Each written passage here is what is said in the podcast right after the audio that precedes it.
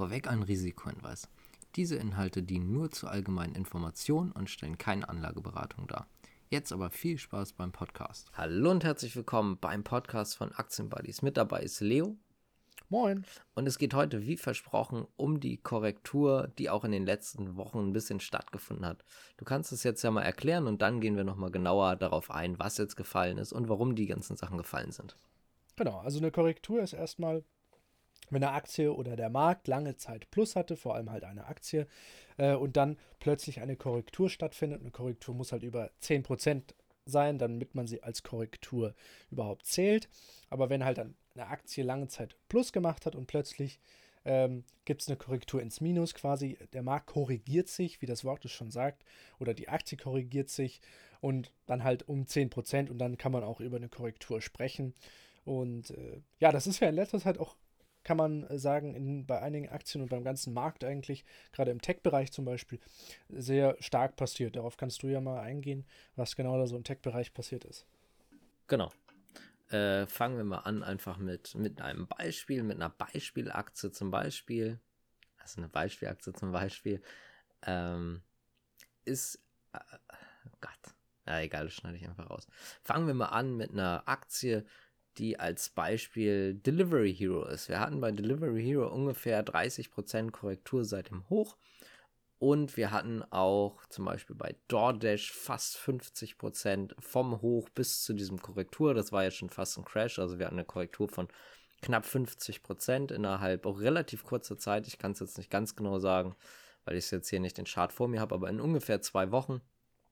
Und wir haben auch bei zum Beispiel Apple Amazon und Google ähm, die Korrektur gesehen, vor allen Dingen im Tech-Bereich, das heißt vor allen Dingen sowas in Richtung Nasdaq, aber nicht nur amerikanische, wie gesagt, Delivery Hero ist ja ähm, am DAX gelistet, ähm, vor allen Dingen aber Tech-Werte. Und da möchte ich gleich nochmal ganz genau darauf eingehen, welche Tech-Werte, was man dagegen machen kann fürs nächste Mal und woran man im Prinzip ähm, auch sehen kann, ob diese Korrektur jetzt noch weitergehen könnte, beziehungsweise bei welchen Aktien die Korrektur weitergehen könnte und bei welchen eher nicht.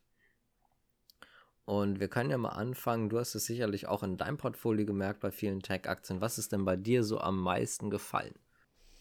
Also würde ich sagen, gerade in letzter Zeit, ich gucke auch gerade gerne nochmal nebenher rein. Äh, ich würde sagen Apple. Also Apple habe ich oh, relativ hoch eingekauft und Apple hat bei mir im Portfolio immer noch ein Minus von über 10%.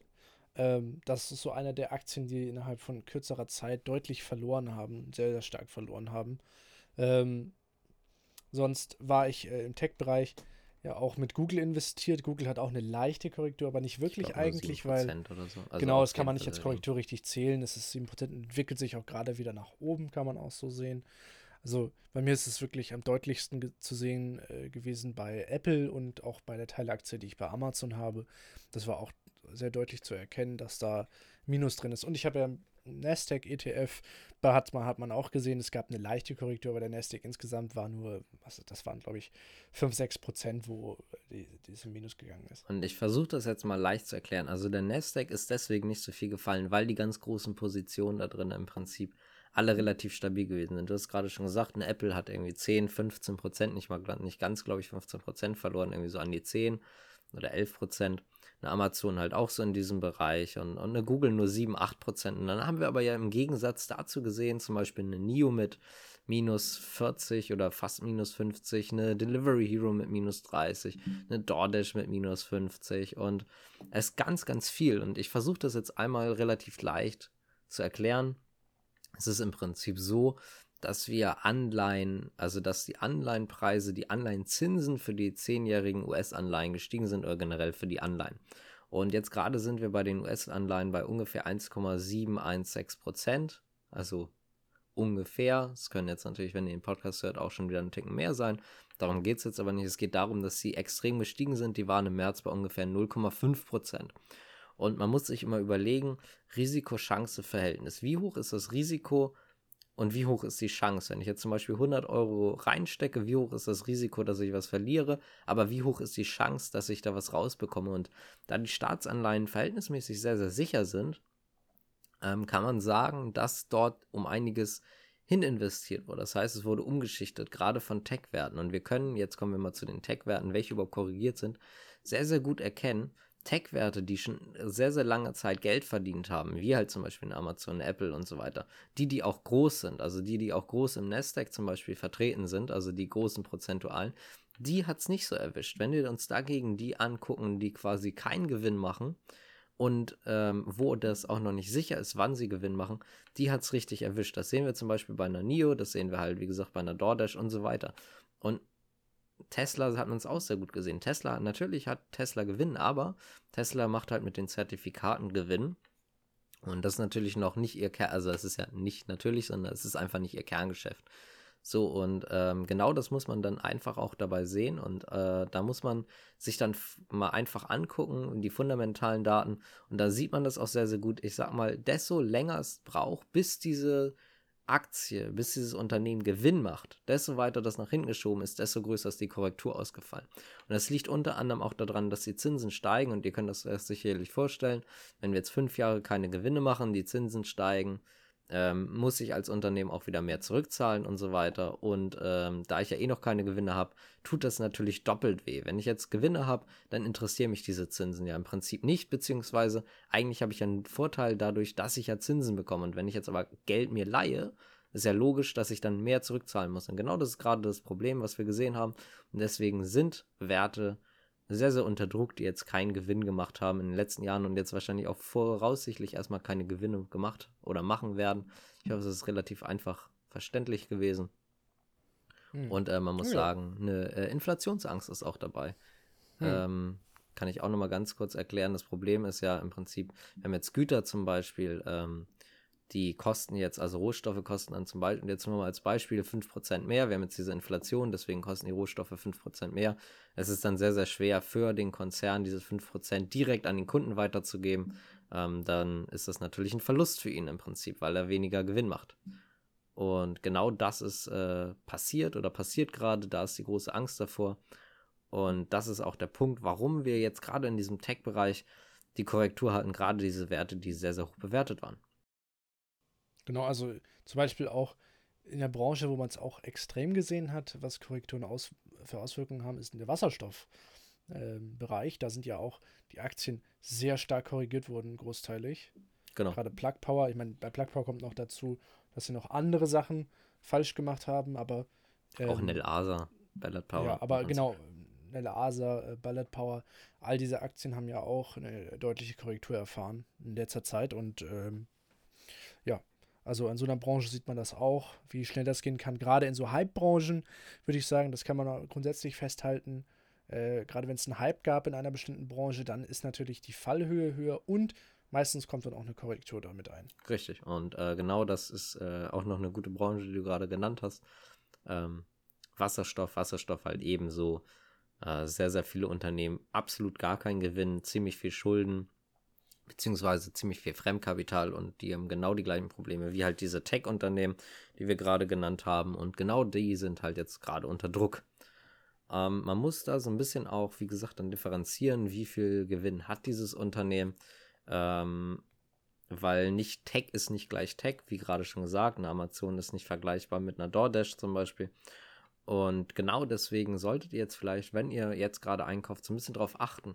Die Zinsen können durchaus steigen. Also ich glaube, es gibt Schätzungen, die sagen, dass bis Ende des Jahres wir äh, erhöhte Zinsen haben werden auf einem Niveau von ungefähr 2 bis 3 Prozent. Das ist zumindest das, was gerade so ein bisschen geschätzt wird. Das, die Schätzungen gehen natürlich auseinander, also nagelt euch da jetzt drauf nicht, nicht drauf fest. Ihr kennt das, die einen sind der Meinung, der und die anderen der. Ich finde aber 2 bis 3 Prozent klingt realistisch, beziehungsweise genauer so 2,5 bis 3 Prozent. Und ähm, das ist dann natürlich schon eine ganz andere Sache. Ähm, wenn man jetzt auf einmal 2,5 Prozent oder 3 Prozent sogar in einer extrem sicheren Anleihe, sage ich mal, bekommt, verhältnismäßig zum Aktienmarkt extrem sicher, dann äh, kann ich einfach auch nachvollziehen, wenn viele Leute dahin rumschichten. Und das Problem sind ja nicht unbedingt die Kleinanleger, sondern natürlich auch einfach die Großanleger. Ja, auch eine Versicherung wie zum Beispiel eine Allianz äh, schichtet um, weil ganz einfach jetzt der, der Markt sehr, sehr voll ist und bei dem können sie sich einfach sicher sein, da kriegen sie ihr Geld. So, Punkt aus Ende. Und damit ist dann die Sache auch im Prinzip einfach geklärt, weil sie, sie wollen diese Absicherung, sie kriegen trotzdem ihre Prozente, sie kriegen trotzdem ihre ihr Plus, sage ich mal. Und genau das ist ja das, was sie wollen. Und da muss man ja nicht zu viel Risiko eingehen. Genau, Versicherung, Rentenfonds und so weiter. Das sind ja alles so Sachen, die äh, eher auf Sicherheit bauen wollen, eigentlich. Ähm, nur glaube ich, im letzten, im letzten Jahr auch ein bisschen diese starken Kurssteigerungen mitnehmen wollten und mussten. Ähm, und äh, jetzt aber dann natürlich auch nach Korrekturen äh, umschichten, um dann eine gewisse Sicherheit da reinzubekommen. Ne? Ähm, deswegen, Korrekturen haben immer Auswirkungen, muss man ja auch wirklich sagen. Ähm, eine stärkere Auswirkung auch auf lange Sicht gesehen. Haben äh, gerade sowas wie Märzkorrektur in 2020, das war natürlich ein richtig großes Ding. So, das war schon. Das war ja schon im Prinzip auch ein Crash. Genau. Aber es geht ums Prinzip.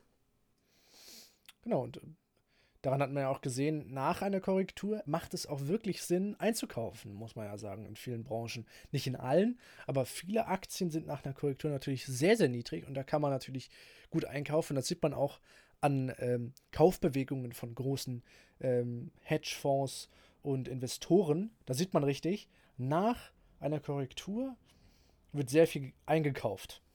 Oder kurz danach jedenfalls. Äh, wie du aber gerade schon sagst, da möchte ich auch nochmal ganz kurz was zu sagen. Man muss auch auf die Branche aufpassen. Also es gibt Branchen, die finde ich selbst nach dieser Korrektur noch maßlos überbewertet. Ähm, und da kann es auch durchaus sein, wir haben auch ein Video auf unserem YouTube-Kanal, ähm, das kommt heute noch raus. Also wenn ihr das hört, müsste das schon draußen sein.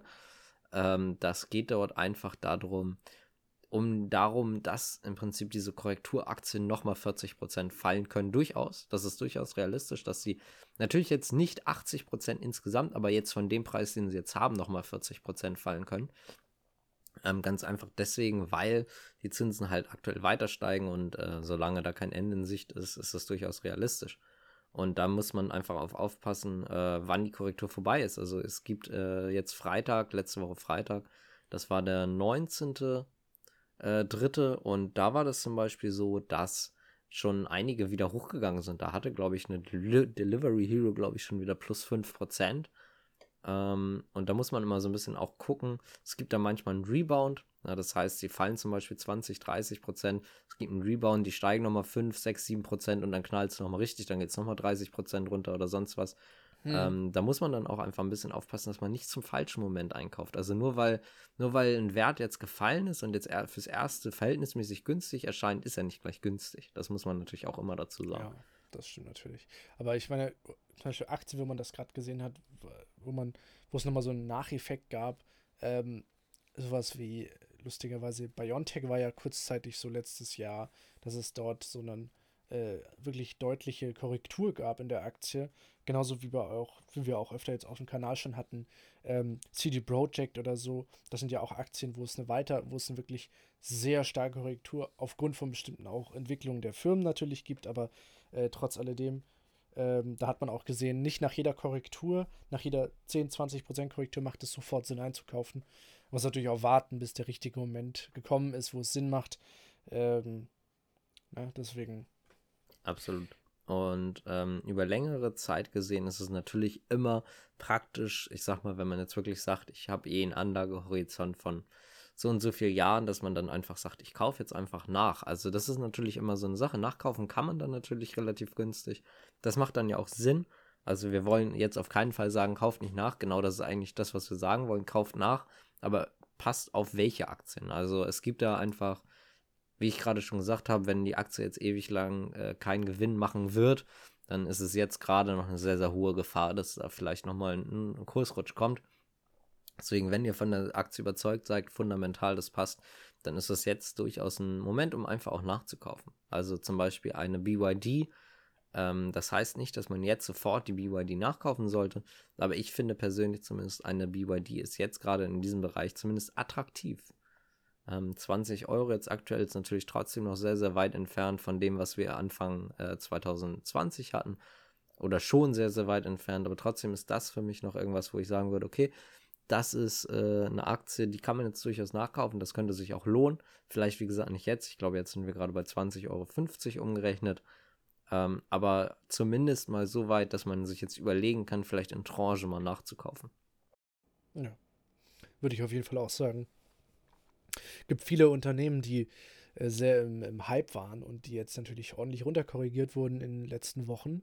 Und da kann man sich mal schon äh, schlau machen, welche wirklich Sinn macht, die jetzt einzukaufen. Da gibt es nämlich, finde ich, einige, wo man jetzt einkaufen oder nachkaufen könnte. Ja? Richtig. Und zum Thema Korrektur möchten wir jetzt noch einen Punkt abarbeiten. Das ist quasi unser letzter Punkt auf der Liste. Abarbeiten. Ja, abarbeiten. wir wollen die, den einfach mal besprechen. Und zwar geht es darum, wenn ich jetzt eine Korrektur habe, ähm, ich habe jetzt direkt vor der Korrektur eingekauft, zum Beispiel habe ich eine BYD für 30 Euro eingekauft, die ist jetzt auf 20 Euro gefallen. Was mache ich jetzt? Und als allererstes gilt da für mich, nicht Panik verkaufen. Das ist ganz wichtig, nicht Panik verkaufen. Also nicht einfach nur ins Portfolio gucken, sehen, oh scheiße, minus 30% oder minus 35% in den letzten sieben Tagen, weg damit. Das solltet ihr auf keinen Fall machen, denn eine Korrektur ist wie gesagt Punkt 1 eine Nachkaufgelegenheit, eventuell unter Umständen dann dementsprechend. Aber eine Korrektur ist keine Verkaufsgelegenheit im Prinzip. Es macht ja keinen Sinn, jetzt für viel günstiger das Ganze zu verkaufen.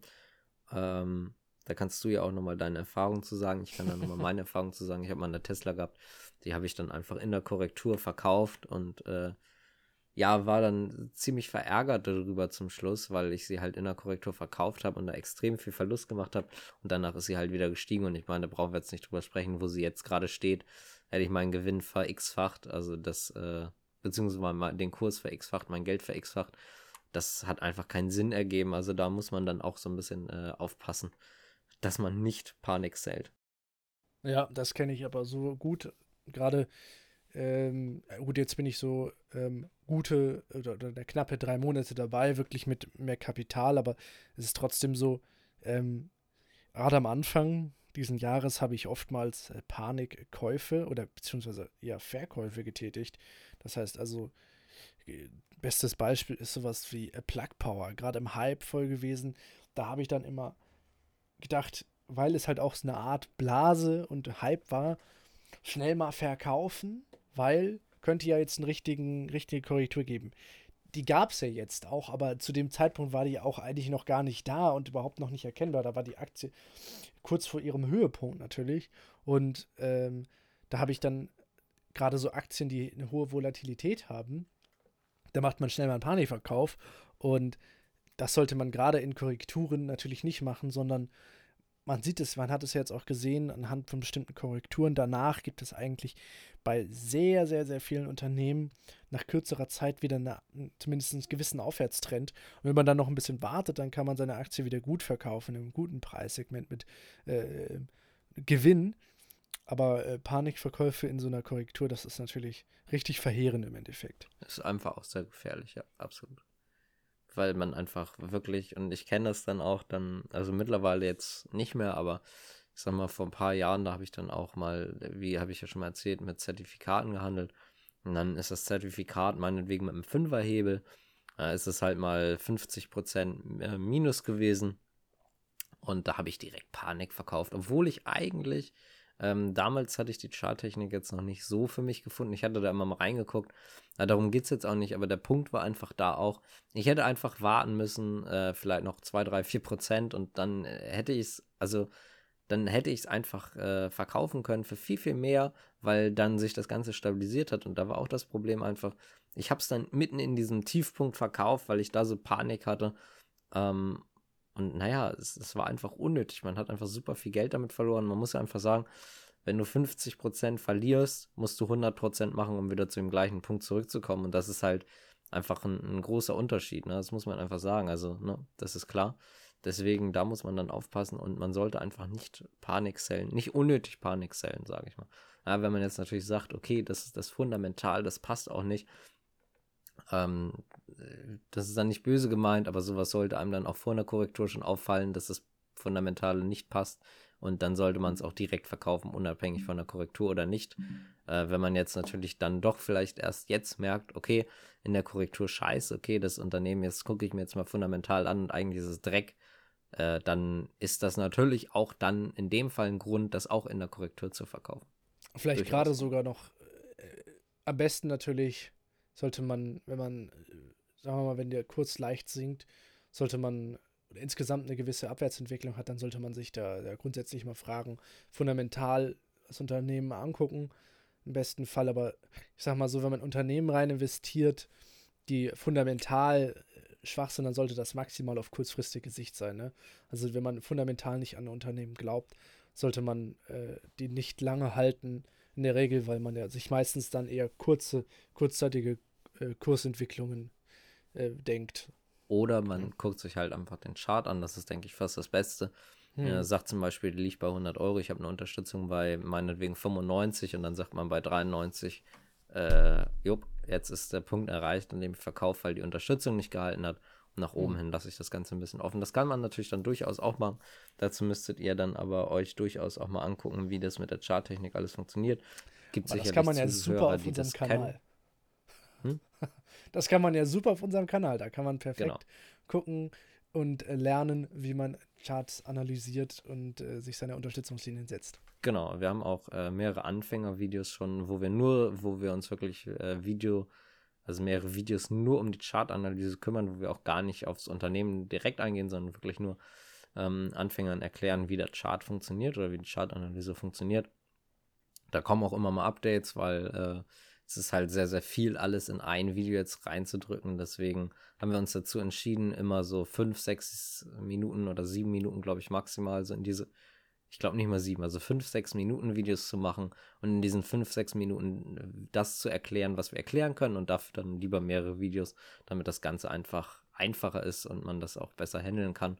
Und da könnt ihr durchaus mal reingucken. Das könnte euch dann gerade im Bereich von Charttechnik durchaus helfen.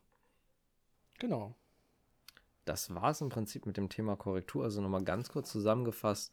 Nur weil es fällt, heißt das nicht, dass es schlecht ist. Das heißt erstmal nur, dass es eine Korrektur gibt. Da müsst ihr euch auch mal überlegen, ist die Korrektur am ganzen Markt oder ist es die einzelne Aktie vielleicht, weil schlechte News rausgekommen sind. Da müsst ihr euch natürlich nochmal überlegen, wollt ihr die wirklich weiterhalten.